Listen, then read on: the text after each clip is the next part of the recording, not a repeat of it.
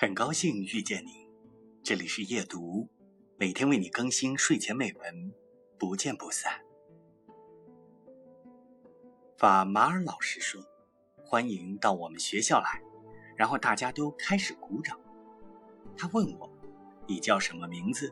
我说：“我叫杰米。”他问我从哪来的，大家都小声说：“我是从垃圾国来的。”不过我回答说：“伦敦。”法马尔老师说：“要不是路途太远，他也想开车去伦敦看看。”听到这话，我腹部突然一紧，因为感觉妈妈突然好遥远。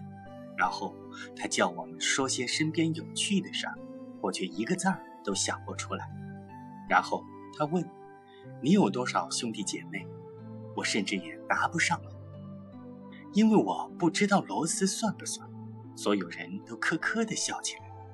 爸妈老师说：“同学们，安静。”